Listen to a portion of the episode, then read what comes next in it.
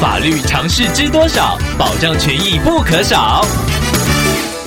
欢迎收听《法律知多少》时间，我们请到台湾瑞银法律事务所律师郑瑞伦来为您解答法律上的疑惑。各位听众朋友，大家好，我是郑瑞伦律师。郑律师您好，听众朋友高小姐透过官网留言板想要请问您，她的爷爷过世了，办完丧事之后，发现遗产已经全部移转到叔叔的名下，想要请问郑律师，有没有什么法规可以向叔叔提出异议，让遗产给所有子女均分呢？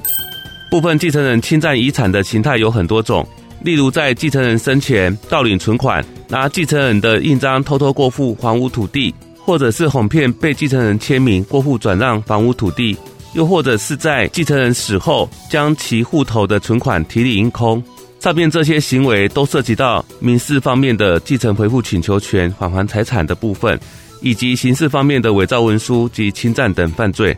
不过具体要如何提告，则要看高小姐的叔叔做了什么，时间点是在爷爷死亡之前，或者是死亡之后，还有遗产标的等等，状况都不一样。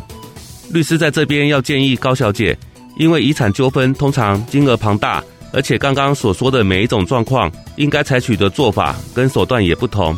在某些情况之下，甚至需要做假处分或者是假扣押诉讼保全程序，所以必须要通盘考量个案的情况，才能够周全的维护当事人的权利。因此，建议听众朋友如果遇到遗产纠纷时，可以咨询专业律师来维护自己在法律上的权益。以上希望律师的回答可以帮助到听众朋友，谢谢。